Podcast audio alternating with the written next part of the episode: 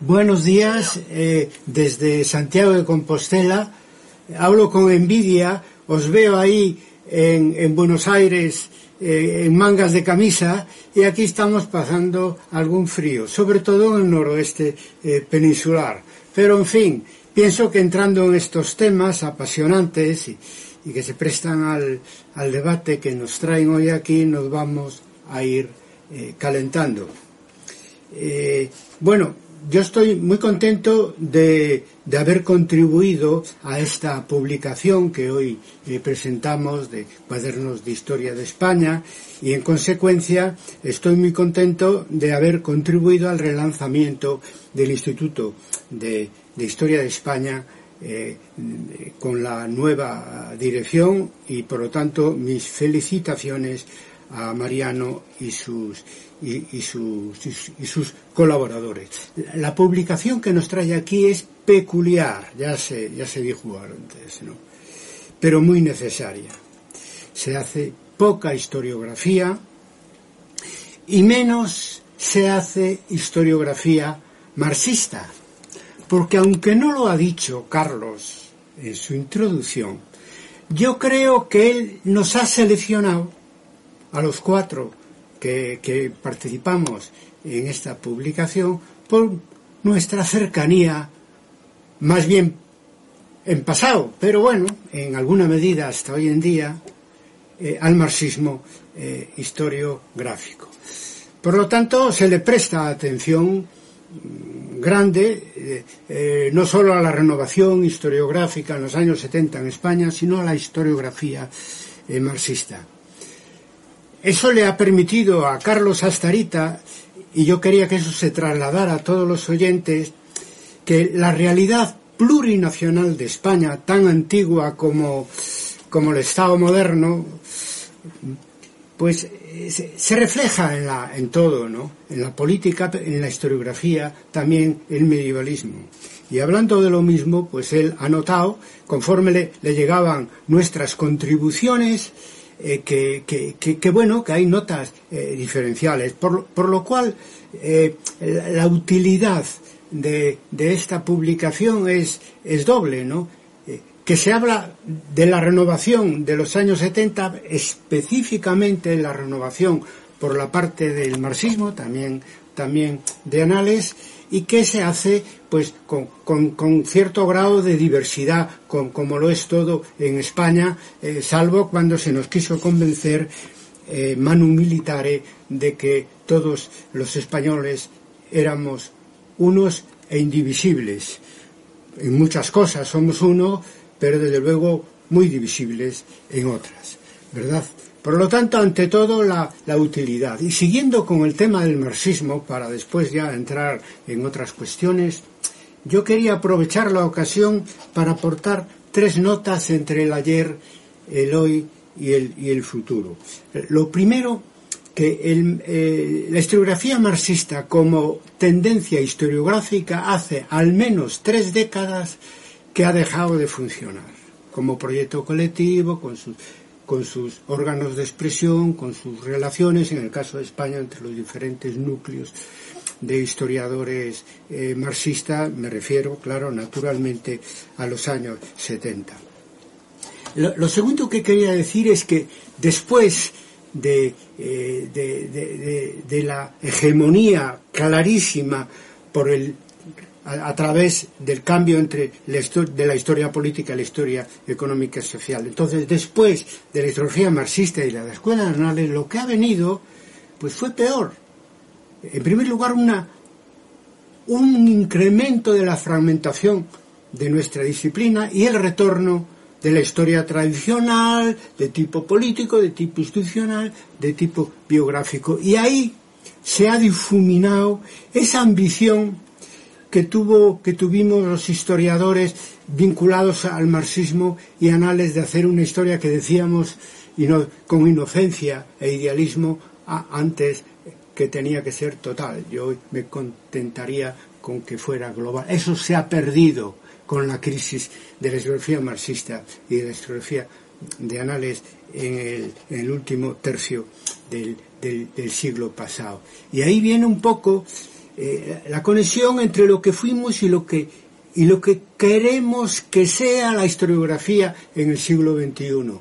Desde Historia Debate estamos planteando una y otra vez que no queremos hacer una renovación historiográfica adecuada al nuevo siglo sin hacer tabla rasa de las vanguardias historiográficas del siglo XX.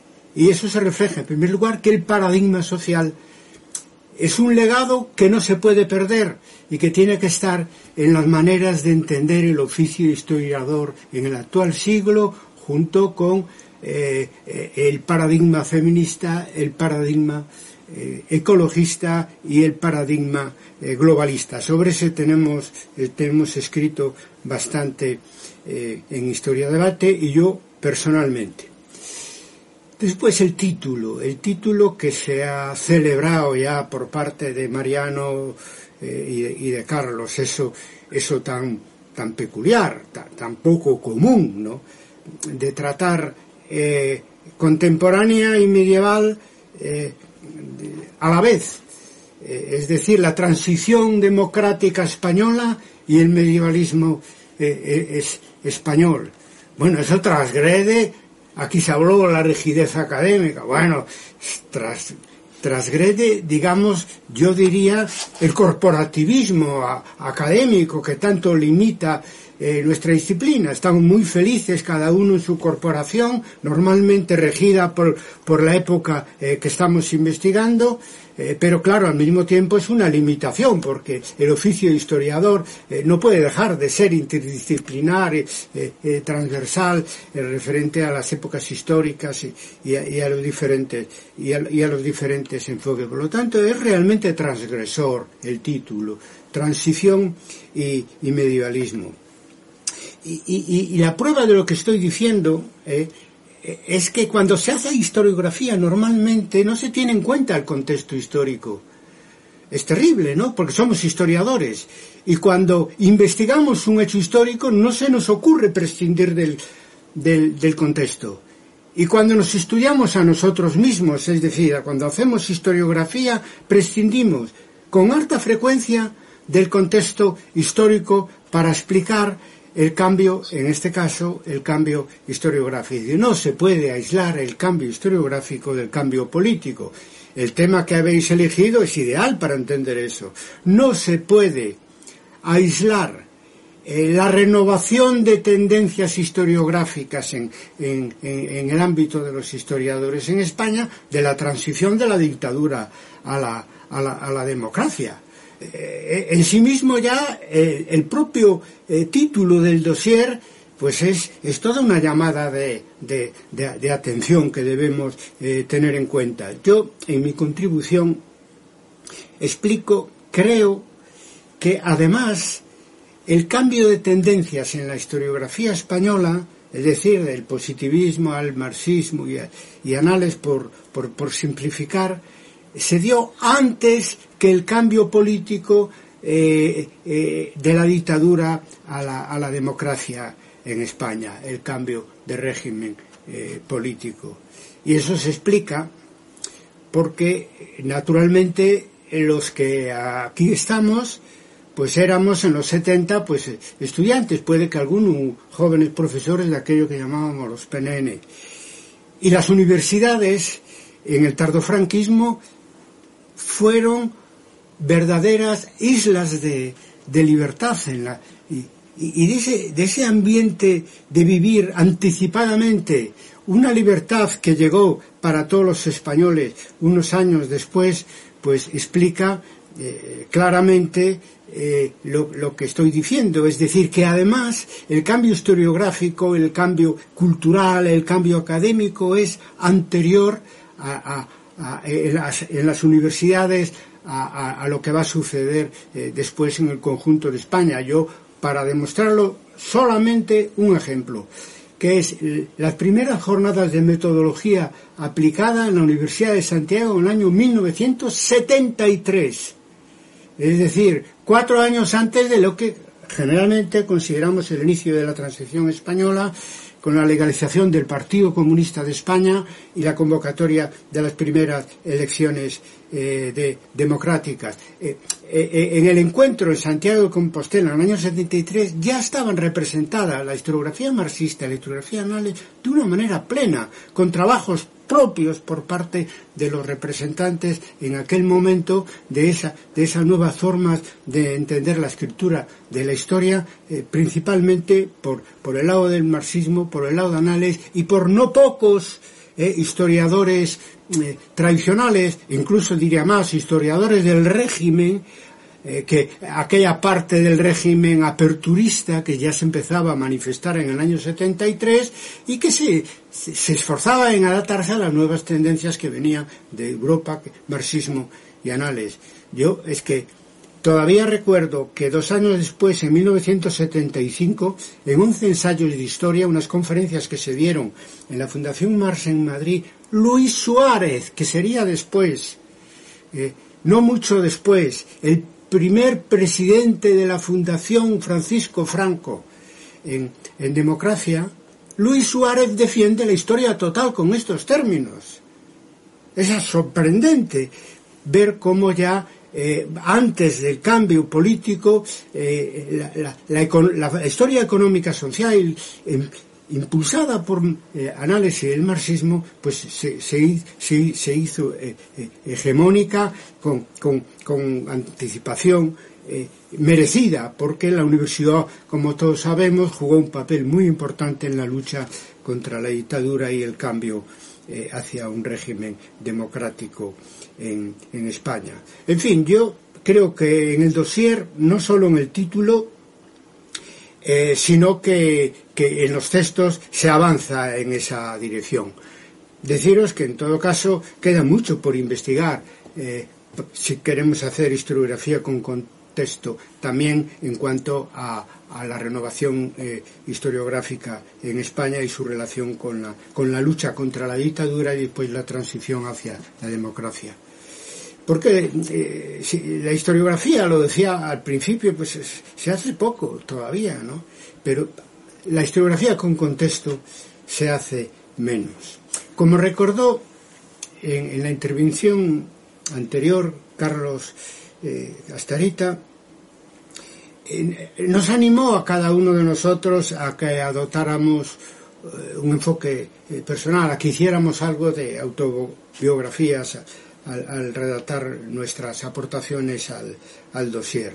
Bueno, eh, hicimos un esfuerzo, pero yo diría que eso es lo más difícil y, también lo más necesario, hacer auto, autobiografía. Es difícil porque primero nos falta hábito, es decir, sentimos cierta incomodidad, cierto pudor eh, el tener que hablar en primera persona. Normalmente la escritura académica se hace eh, en tercera persona, entonces hablar en primera persona realmente nos cuesta.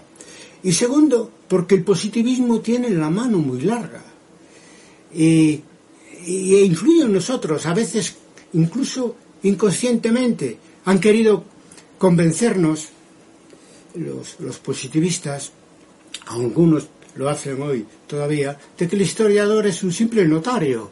Simplemente él toma nota de, la, de, las fuentes, eh, eh, extrae datos y, sin, sin, intervenir demasiado, pues eh, transforma esos datos extraídos de las fuentes en un simple relato. Entonces, si somos, si el historiador es como un notario, pues no tiene interés saber lo que piensa ni lo que hace, fuera del ámbito académico interesa lo que hace, pues como investigador de la historia y si acaso como profesor de historia, pero no más.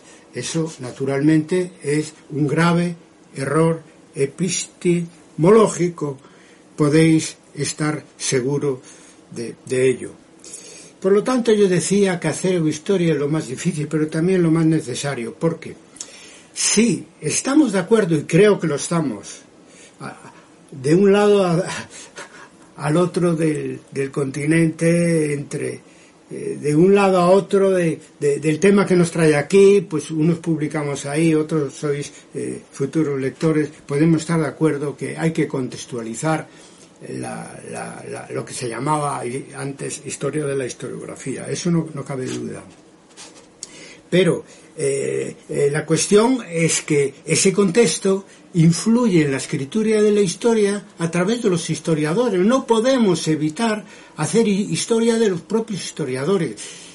Y siendo nosotros de profesión historiador, tenemos que dar el primer paso eh, y aportar, digamos, eh, nuestro criterio sobre nuestra propia historia, porque además se nutre eh, de nuestras ideas y, en fin, y, de nuestro, y de nuestro sentir. Entonces, si queremos estudiar el contexto de la evolución historiográfica, tenemos que hacerlo, tener en cuenta que ese contexto exige el estudio de los propios historiadores y, que eso debe, debía convertirse en una obligación em, moral para nosotros mismos. Porque eh, el conocimiento del autor, eh, digamos, es lo que permite comprender mejor y valorar mejor eh, la propia la propia hora obra de uno eh, para lectores de, actuales y para lectores futuros. Por lo tanto, en fin, cómodamente se puede decir, otros nos leerán y juzgarán, ¿no?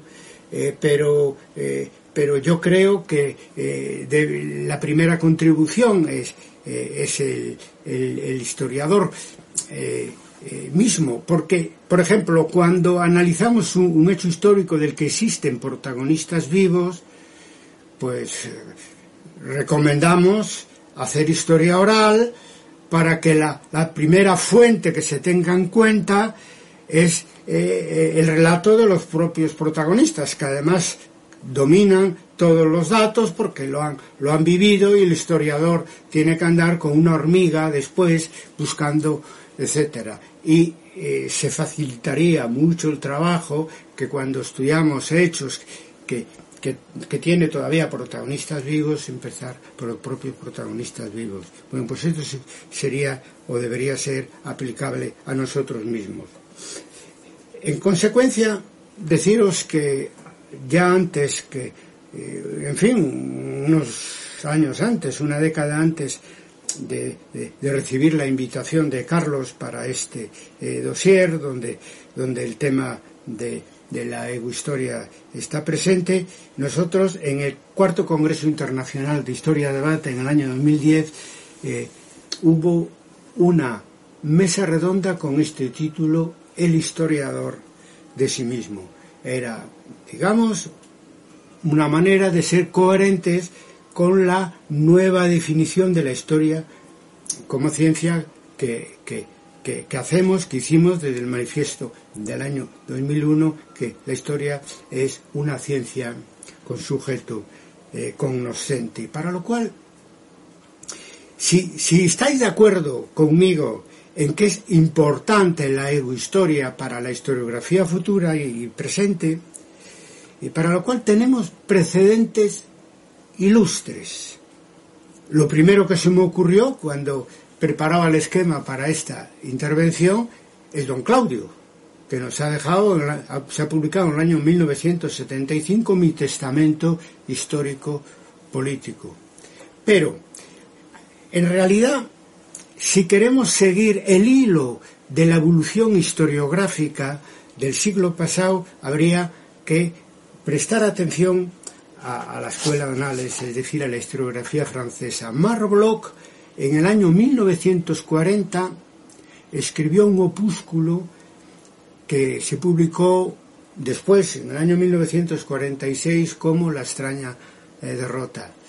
Eh, Bloch eh, relataba un año después la, la entrada del ejército de Hitler en Francia él era en aquel momento oficial del ejército francés, un oficial además del Estado Mayor, y vivió como un drama público, un drama nacional y como un drama personal la escasa resistencia que ofreció el ejército francés a los ejércitos de Hitler. ¿no?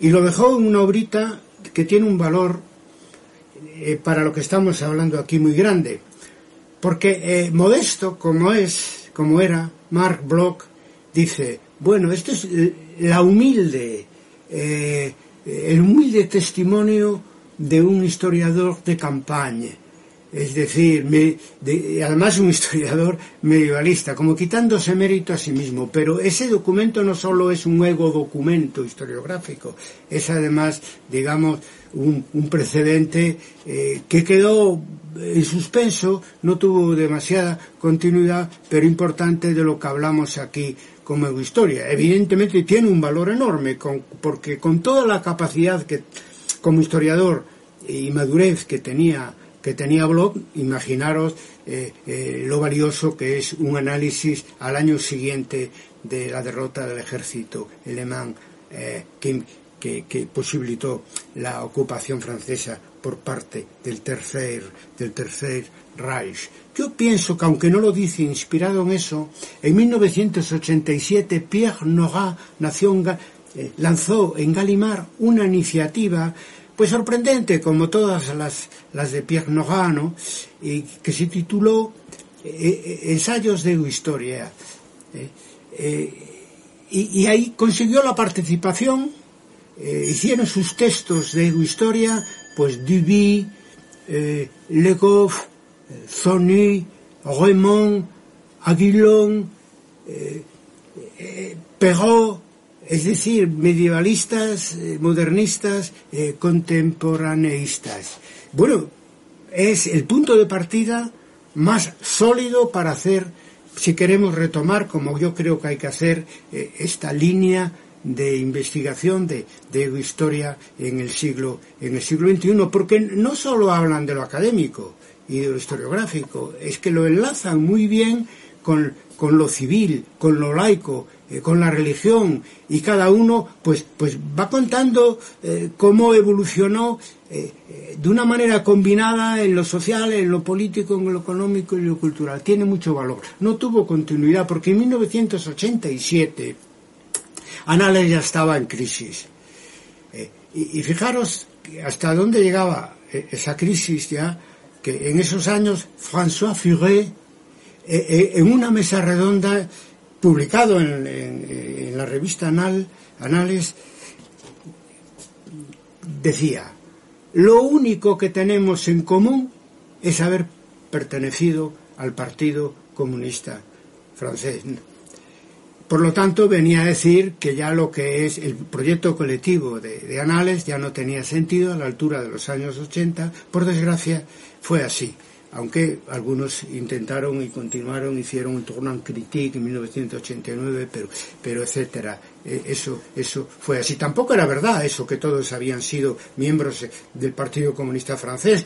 Lo que sí era cierto en el caso del Passan Presen, ¿no? que fue, fue creado, como todos sabemos, por una célula de historiadores del Partido Comunista Británico. En el caso de, Francia, bueno, eran, eran del Partido Comunista eh, Emmanuel, Emmanuel le roi Ladurie era, era el propio François Furet, eh, eh, pero Le Goff era socialista y, simpatizante del trotskismo, ¿no?